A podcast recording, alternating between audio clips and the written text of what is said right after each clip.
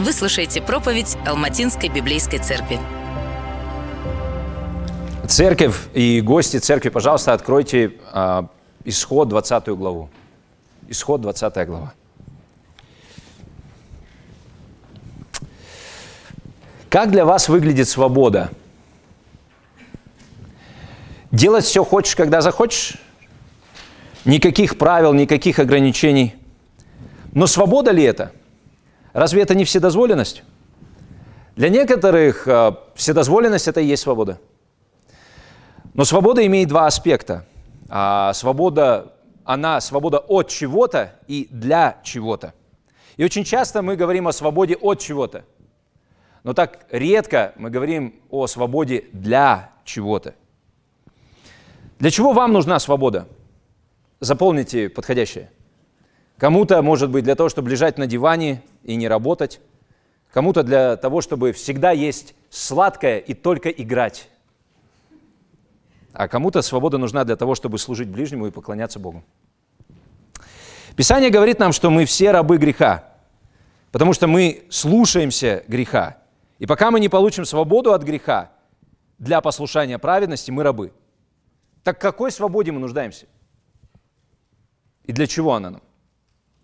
Бог освободил свой народ Израиль из рабства в Египте и привел к горе Синай, чтобы заключить с ним завет. Мы видели это с вами в предыдущей проповеди в 19 главе.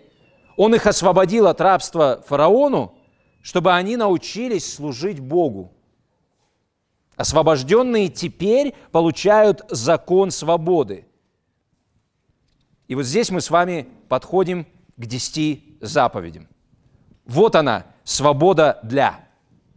Мы с вами продолжаем серию проповедей по книге «Исход», а, но сейчас мы притормаживаем и начинаем рассматривать каждую из десяти заповедей отдельно. У нас будет 10 проповедей по 10 заповедям, по одной проповеди на а, каждую заповедь. И это будет 10 о ужас тематических проповедей, а не разъяснительных. Э, хочу пояснить немного. А, наша церковь привержена разъяснительной проповеди, когда мы идем стих за стихом, глава за главой, книга за книгой. И члены церкви, естественно, привыкли к этой диете. А, тематические проповеди, тем не менее, очень важны. Почему? Потому что тогда мы заострять можем внимание на каком-то отдельном аспекте, который важен. И тематическая проповедь – это неплохо, когда редко она проповедуется. Так вот, это будет 10 тематических проповедей, поэтому они немного будут отличаться от разъяснительных, вы это, конечно же, увидите. Ну, как она может не отличаться, если это будет по одному стиху, например? А сегодня в проповеди мы с вами поговорим о трех вещах. То есть сегодня проповедь отличается даже от тех девяти, которые вы в последующем услышите. Потому что сегодня у нас еще и вступление ко всем десяти проповедям, и еще и преамбула к десяти проповедям э, к десяти заповедям, извините. То есть такая очень необычная проповедь. О чем мы будем говорить? Чтобы вы поняли, сейчас направление вам задам. Мы поговорим, во-первых, об уникальности десяти заповедей и о целях изучения десяти заповедей. Это первое. Уникальность десяти заповедей и цели изучения десяти заповедей. Второе, мы поговорим о преамбуле к десяти заповедям. Что за преамбула? Это первые два стиха. И третье, мы поговорим, собственно говоря, о первой заповеди. Да не будет у тебя других богов пред лицом твоим.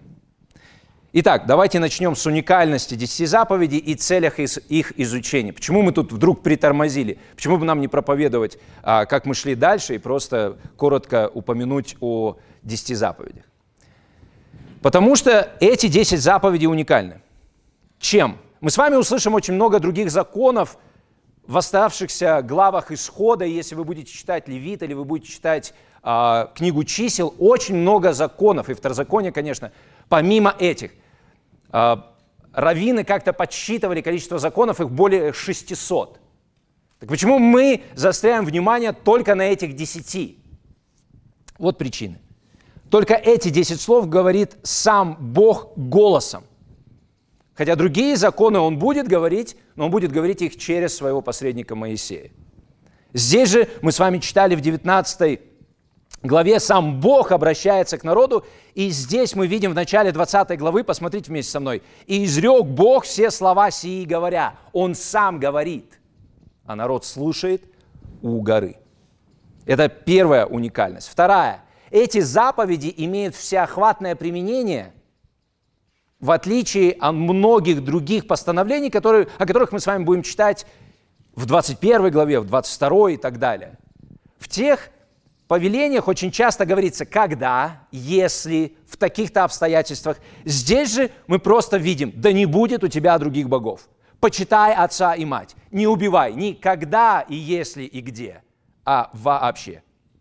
Это вторая уникальная характеристика. Третье. Эти 10 заповедей, это очень очевидно, они первыми упомянуты. Это первое, что упоминается. Это третье уникальное качество. Четвертое. Именно эти запись, э, заповеди 10, они будут записаны на каменных скрижалях перстом Божьим. Только эти 10. И только эти 10 будут позже помещены в ковчег завета. Я убежден в том, что есть еще много причин, которые говорят об их уникальности, но, э, по крайней мере, пять мы с вами перечислили. Теперь давайте поговорим о целях их изучения. Зачем нам их изучать? Я приведу пять целей. Ради чего? Сначала назову их, а потом объясню.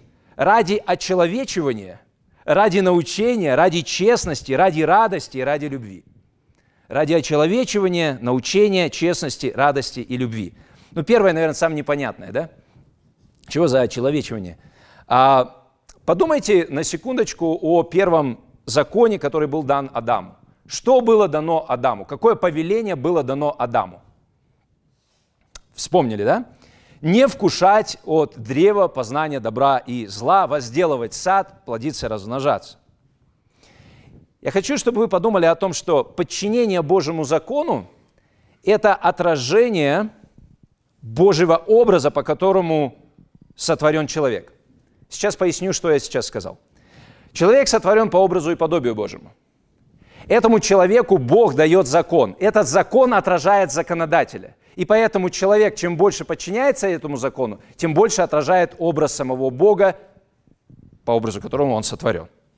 Если перевести на человеческий язык, чем больше вы подчиняетесь закону, тем больше вы человек. Чем больше вы подчиняетесь Божьему закону, а Бог – это тот, по образу которому вы сотворены, тем больше вы становитесь тем, кем вы и должны быть – человеком.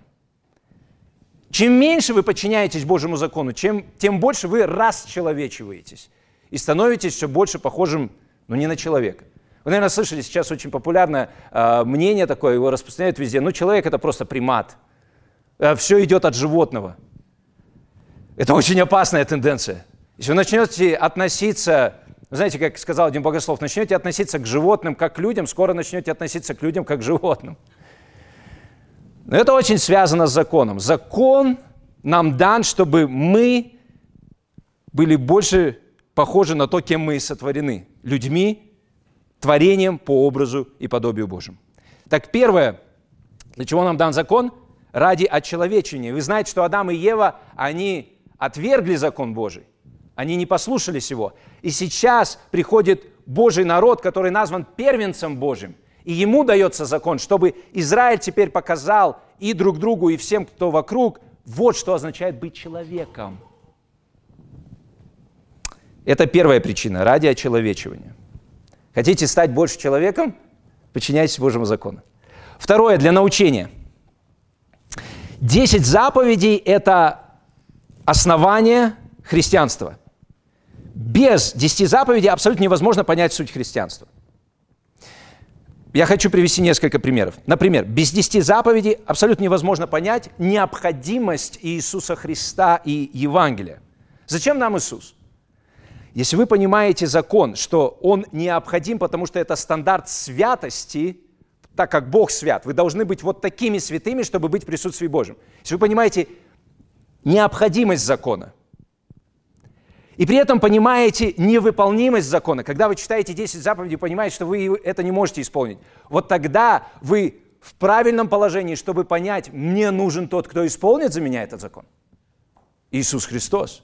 Это тот, который исполняет за нас закон. Закон нужен, чтобы мы были совершенными и могли войти в присутствие Божие. Но никто из нас его исполнить не может. Есть тот, кто исполнил его за нас, слава Богу, и умер за то, что мы его нарушили – для того, чтобы мы могли войти в присутствие Божие. Это только один пример, как без десяти заповедей невозможно понять Евангелие. Но также без десяти заповедей невозможно понять глубину человеческого греха. Невозможно понять, что означает жить в свободе для Бога. Итак, нам нужны 10 заповедей для научения. Первое для человечивания, второе для научения, третье ради честности вообще. Сегодня очень э, такой, э, ну как, факт, который приводит меня в уныние, это то, что очень мало людей знают 10 заповедей. Я сейчас не буду никого просить назвать эти 10 заповедей, но сегодня очень мало людей знают 10 заповедей. И даже если знают 10 заповедей, то не понимают, что они означают. Очень многие сегодня, к сожалению, имеют к ним такое же отношение, как богатый юноша, который пришел к Иисусу. Помните? Когда он просил о том, спрашивал о том, как войти в Царство Небесное, и ему Иисус говорит о заповедях, которые относятся к отношению между людьми, и юноша, так вообще даже не подумав, говорит, да, все это сохранил я от юности. Мало он понимал о заповедях, да, когда только ему Иисус сказал, оставь богатство и следуй за мной, он опечалился и отошел. Что означает, что он нарушил десятую. Да там и другие тоже.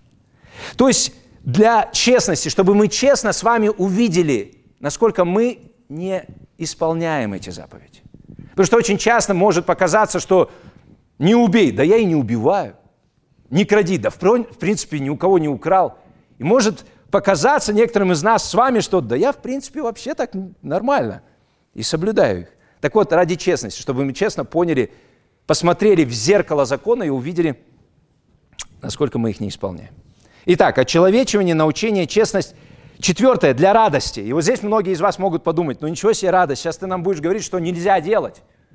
Нельзя это делать, нельзя то делать. Какая же радость? Радость же наоборот от того, что иди, делай все, что хочешь. Нет, неправда. Это то, что нам говорит мир. Все ограничения, они приводят к унынию. Писание говорит наоборот. Это для вашей радости. Как это может быть для нашей радости? А вот как. Вот мы с вами часто поем «О благодать спасен тобой». Или вот сегодня пели «Спасение». Вы вообще сегодня замечательно пели, слава Богу за вас, церковь.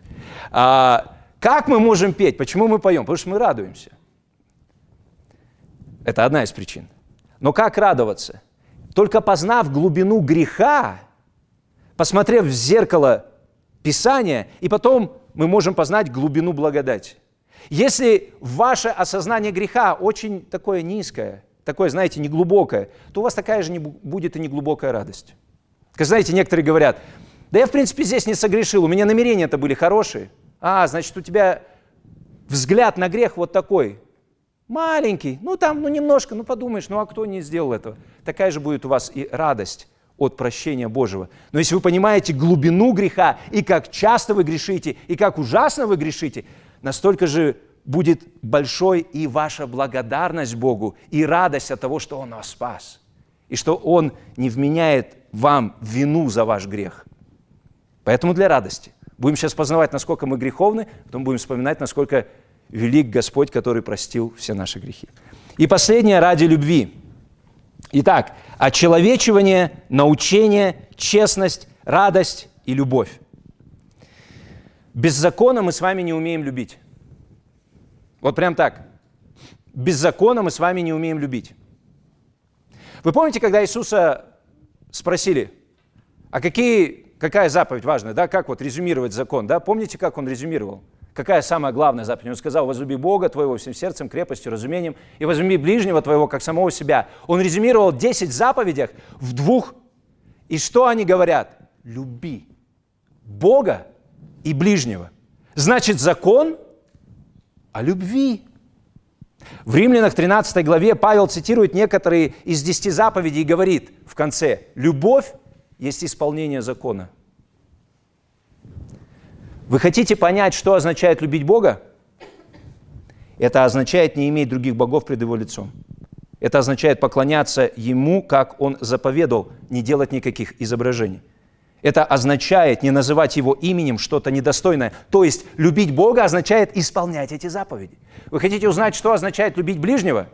Это не подбегать и целовать Его. Ну, хотя можете и это делать.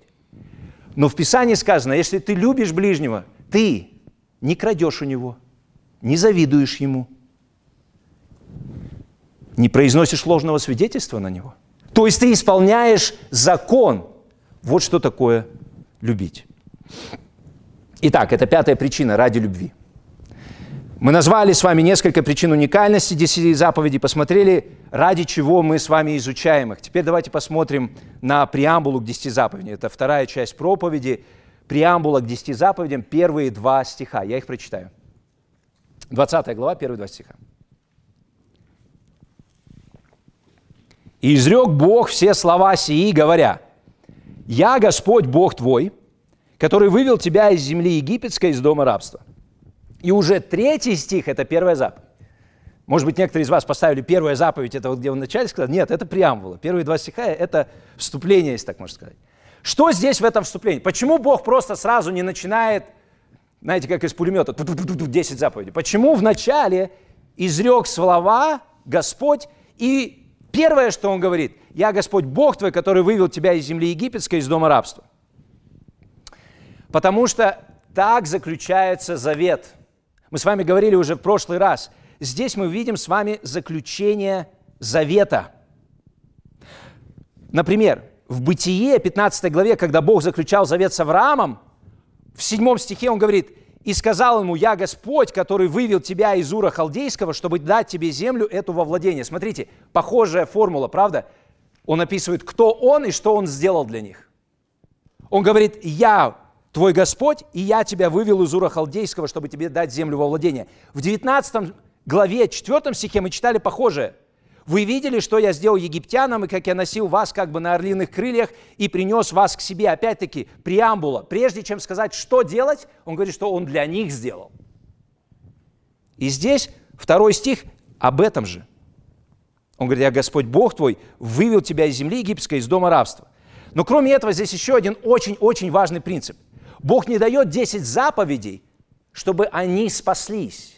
Он их спасает, чтобы они соблюдали 10 заповедей. Вы услышали это? Он не дает 10 заповедей и говорит, приду проверю. И тогда, может быть, вы получите спасение. Он говорит, нет, я уже вас спас из Египта, я уже освободил вас. Вот теперь, как свободные, я вас научу, как жить. Это очень и очень важный принцип. Благодать, которая спасает, предшествует закону, который требует. Бог не ставит закон для того, чтобы народ обрел свободу и спасение. И очень неправильное толкование, когда некоторые берут Ветхий Завет и говорят, ну вот там должен был закон для того, чтобы спастись, а здесь закон уже не для этого. Да никогда он не нужен был для того, чтобы спастись.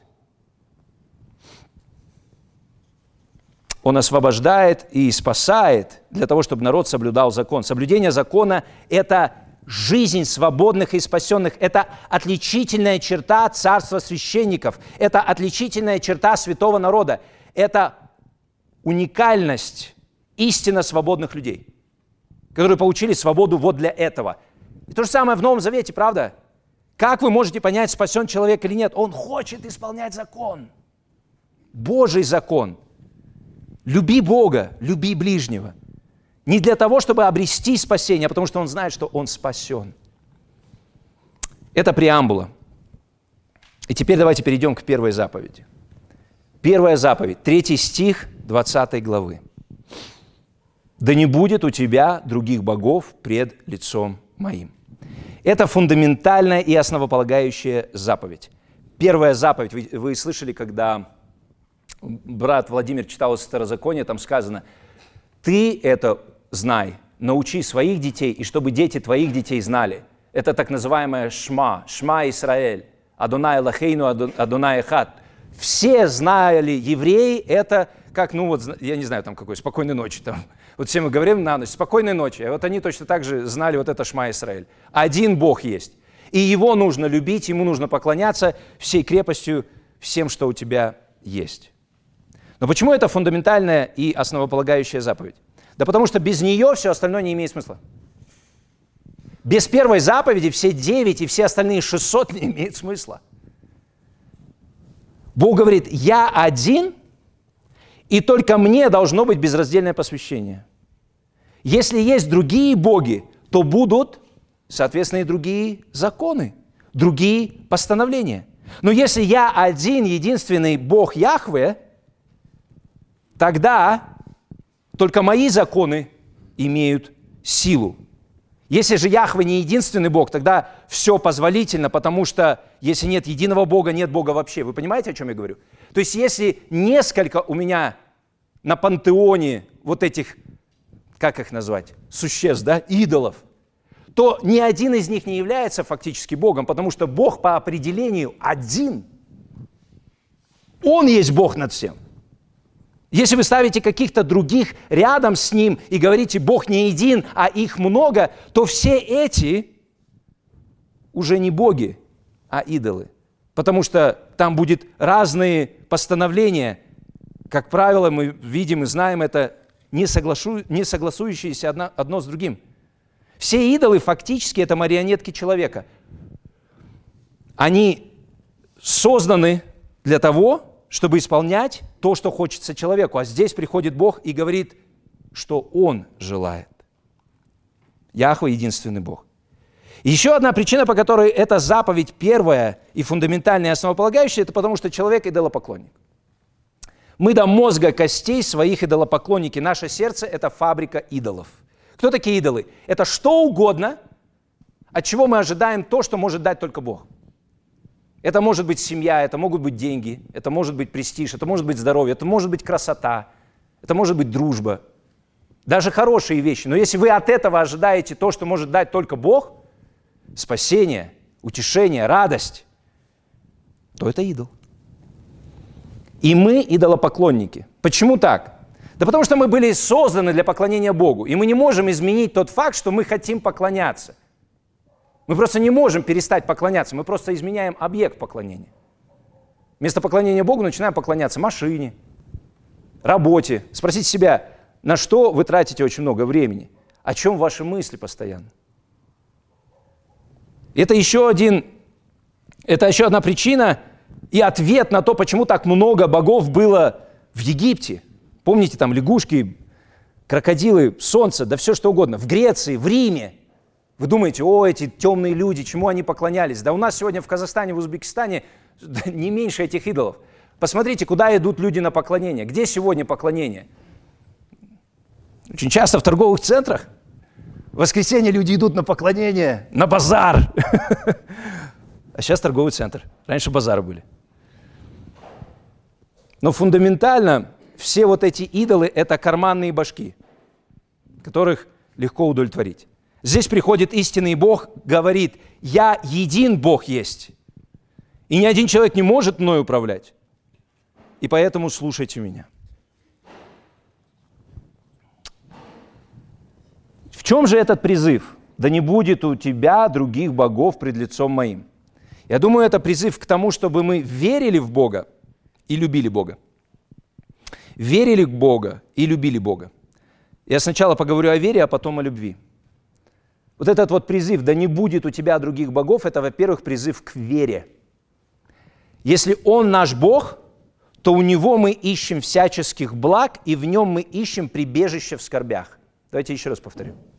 Если Он наш Бог, то у Него мы ищем всяческих благ, и в Нем мы ищем прибежище в скорбях. Послушайте, только вера воздвигает как Бога, так и идола. Какой бы ни был идол в вашей жизни – он не будет идолом, если вы не верите, что вот Он и даст мне настоящее благо. Вот только в нем и в этом я найду удовольствие. Если я сейчас не посмотрю этот видосик, я не буду рад. Если я сейчас не сделаю там, не куплю себе вот эту вещь онлайн или там в магазине, то я не буду рада. Если я сейчас не поговорю об этом человеке, то мне грустно будет. Мне надо обязательно обсудить дела, как там у них. И точно так же когда вы ищете прибежище в скорби, когда вам тяжело, когда плохо, когда трудности со здоровьем, куда вы, во-первых, бежите для того, чтобы найти утешение? Вы видите, как фундаментальна вера в том, кого вы воздвигаете либо идолом, либо Богом.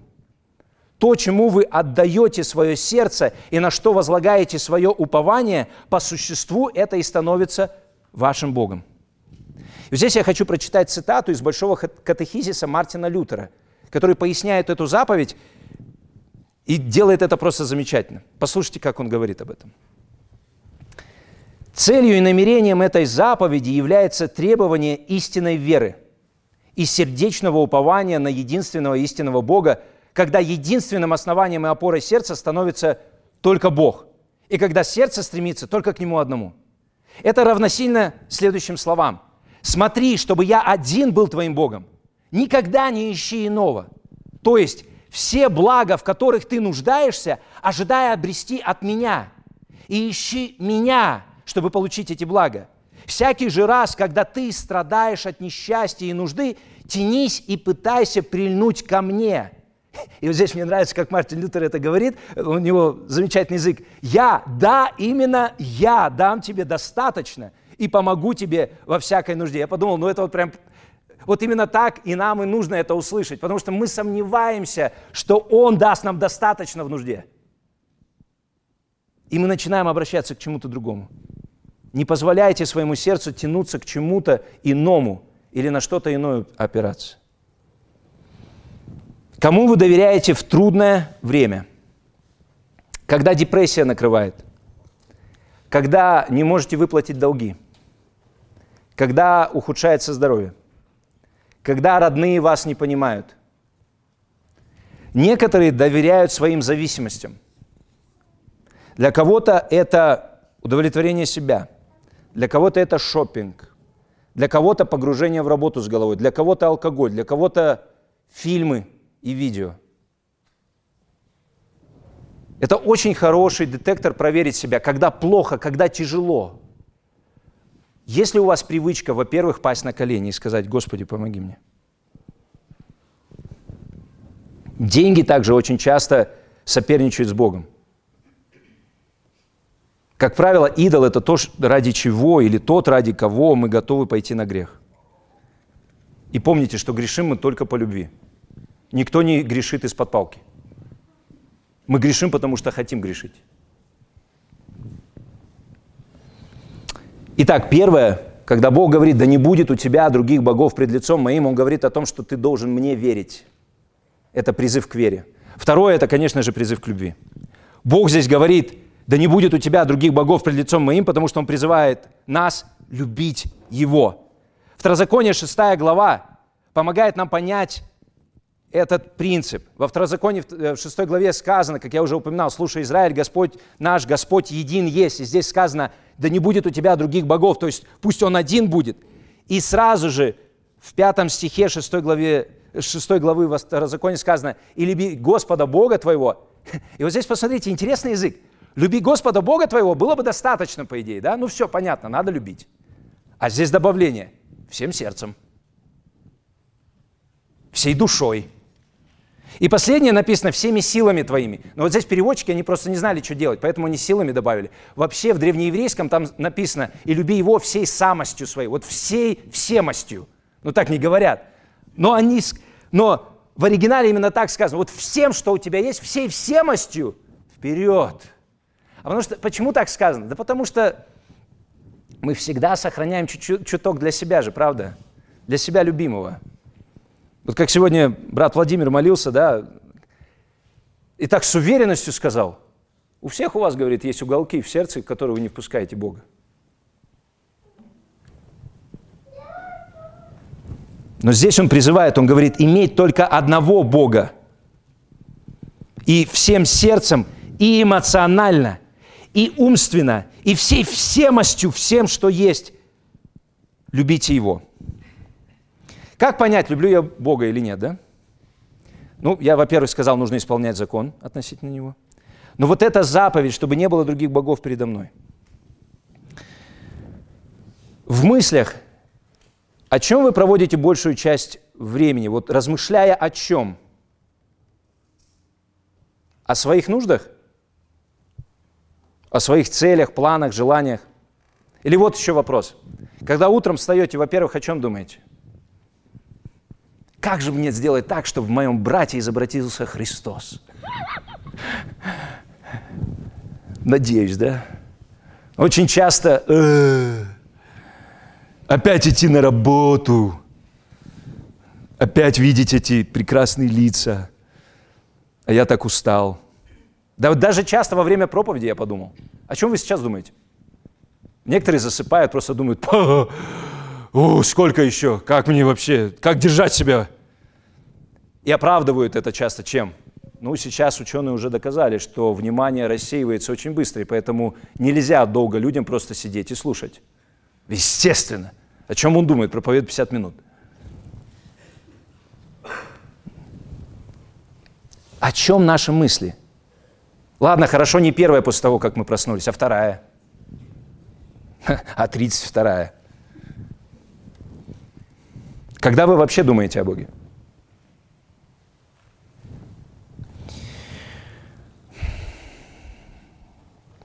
Это серьезные вопросы.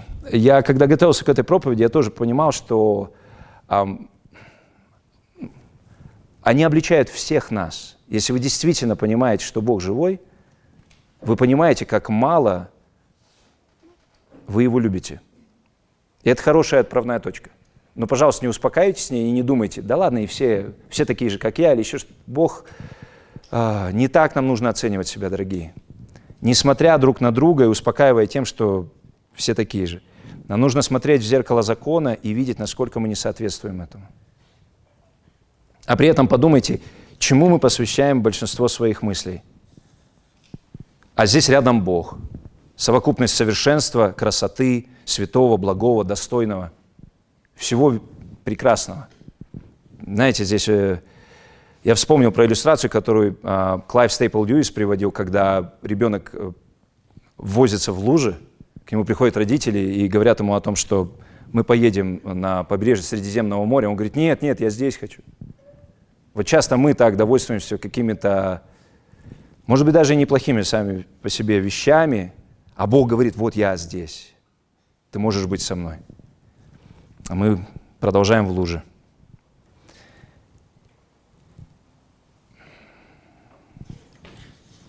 Здесь сказана еще одна вещь в третьем стихе, в этой заповеди. «Да не будет у тебя других богов пред лицом моим». Как это пред лицом его? А где мы пред лицом его? Во-первых, мы часто думаем, что он нас не видит. Хотя мы здесь понимаем, что он нас видит всегда и везде, но часто у нас есть такие, знаете, комнатки. Почему большинство грехов совершаются в изоляции? Что мы думаем, раз нас не видят другие, Бог не видит. Бог видит. Пред лицом его означает везде – и когда он здесь говорит, да не будет у тебя других богов пред лицом моим, это первая заповедь заключения завета. Вот как брачный завет. Считайте, что Бог как муж приходит и говорит жене, да не будет у тебя других мужей пред лицом моим. И вы знаете, что в Ветхом Завете Бог часто говорит, что Он есть муж, а Израиль – его невеста, которая была неверна. Так вот, перекладывая это сюда, представьте, что муж говорит своей жене, да не будет у тебя других мужей пред лицом моим, а она ему в ответ говорит, слушай, ну можно один хотя бы будет? Ну я не буду с ним постоянно.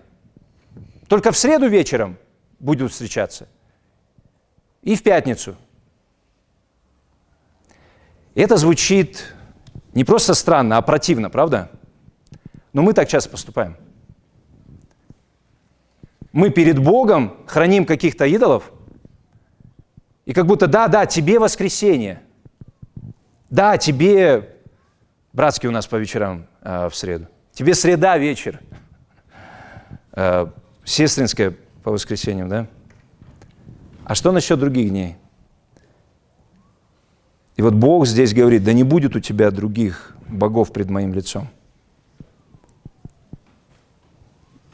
Бежите ли вы к Нему, чтобы просить у Него утешения, любви, принятия? Я надеюсь, вы видите свое идолопоклонство сейчас. Я надеюсь, вы сейчас видите, как часто вы а, заняты идолопоклонством. Как часто вы приводите других мужчин пред лицом вашего супруга. Поймите, что это тянется от Адама. Адам, во-первых, это сделал.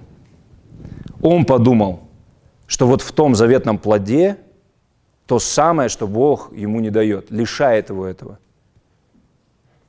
И он согрешил. Надеюсь, вы сейчас испытываете на себе функцию закона. Вам плохо. А вам противно. Он показывает вам на самом деле, кто вы есть. Если вы это испытываете, благодарите Бога. Благодарите Бога. Значит, что-то, совесть еще есть, есть понимание закона. Если вы обращенные люди, то, конечно, вы это испытываете сейчас. И я надеюсь, вы понимаете, что вы никак не можете исправить это положение. Но при этом вы понимаете, что его необходимо исправлять. Вы его исправить не можете, но при этом вы не отходите и не говорите, ну ладно, я это исправить не могу, да ладно, все нормально, Иисус же все сделал. Нет, вы понимаете, мне нужно что-то сделать. Но при этом, о слава Богу, вы помните про Иисуса Христа, которого Бог пошлет через сотни лет. И Он исполнит этот закон за нас. Послушайте, Иисус, когда был на земле, Он всегда и во всем почитал Бога. Никогда пред Его лицом не было никаких идолов. Он всегда и во всем исполнял только волю Божию. Помните, как Иисус говорил о себе? Для меня пища и питье исполнять волю Отца моего.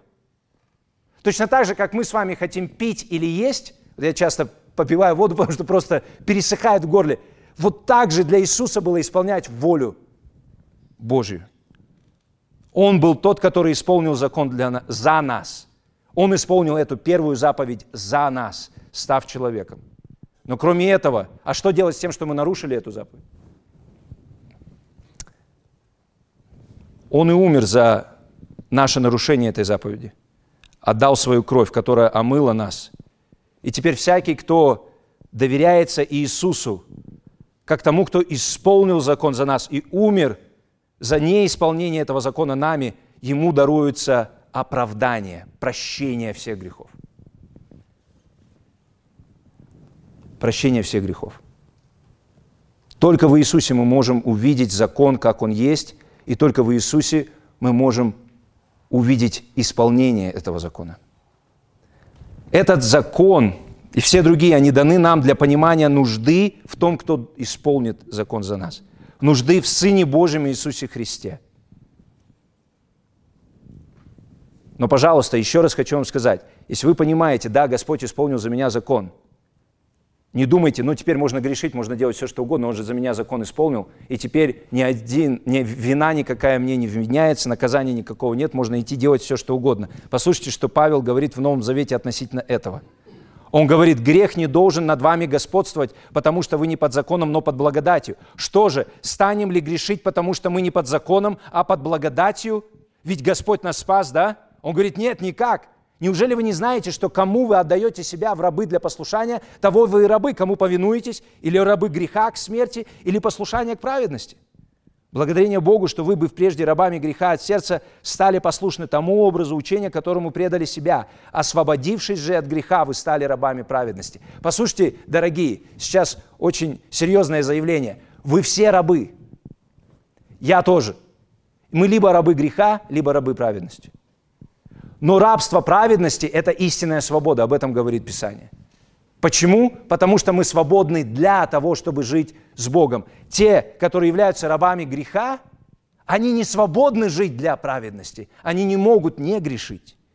Но истинная свобода нам дается тогда, когда мы признаем, что мы не свободны, и идем к освободителю, который за нас исполнил закон.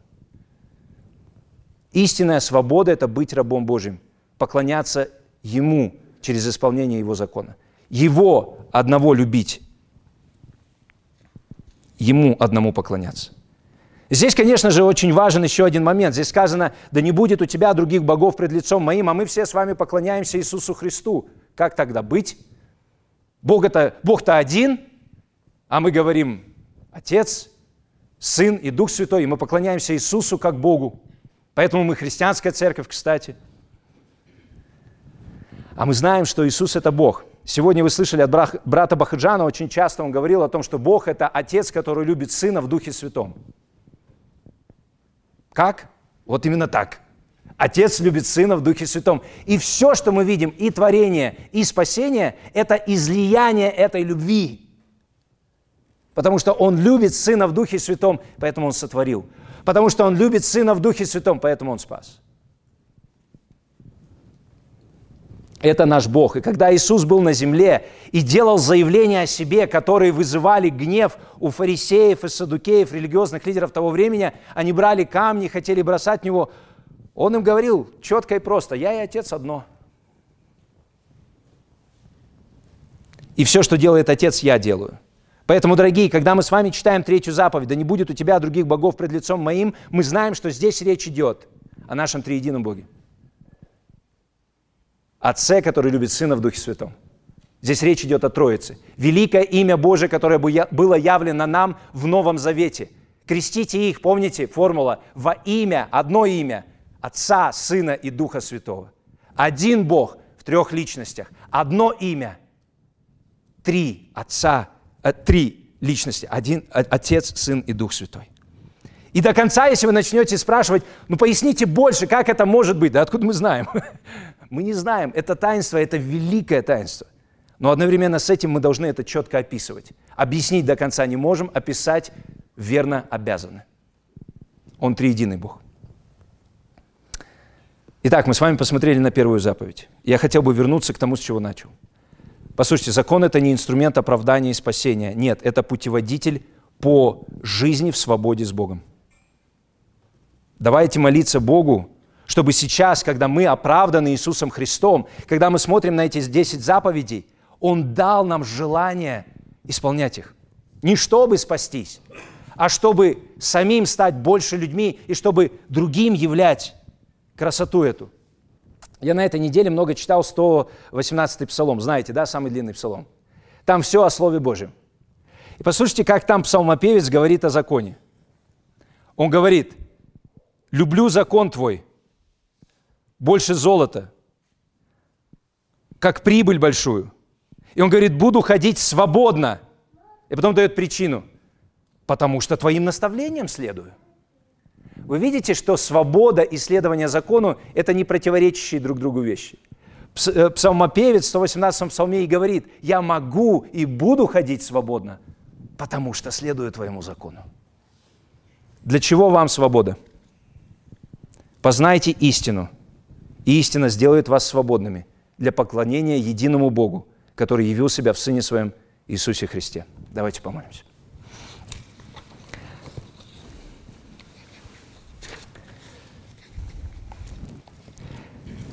Господи, после первой заповеди хочется молиться молитвой исповедания. Прости нас, Господи, за то, что очень часто мы пред лицом Твоим приводим других идолов. Помоги нам их увидеть и разрушить, разбить. Пусть в нашем сердце будет такая сильная любовь и понимание того, кто ты, что мы даже не подумали о том, чтобы идти к этим идолам. Господи, Тебя достаточно для этого. Проблема в нас. Помоги нам бороться за то, чтобы Тебя любить. Мы знаем, Ты достоин любви, и Ты все сделал для того, чтобы доказать нам, что Ты есть Бог единый и что Ты любишь нас. Для этого нам нужно смотреть на крест. Боже, прости наши грехи, в Иисусе Христе и помоги нам жить достойно Евангелия. Просим об этом во имя того, который возлюбил нас и предал себя за нас, во имя нашего Спасителя Иисуса Масиха. Аминь.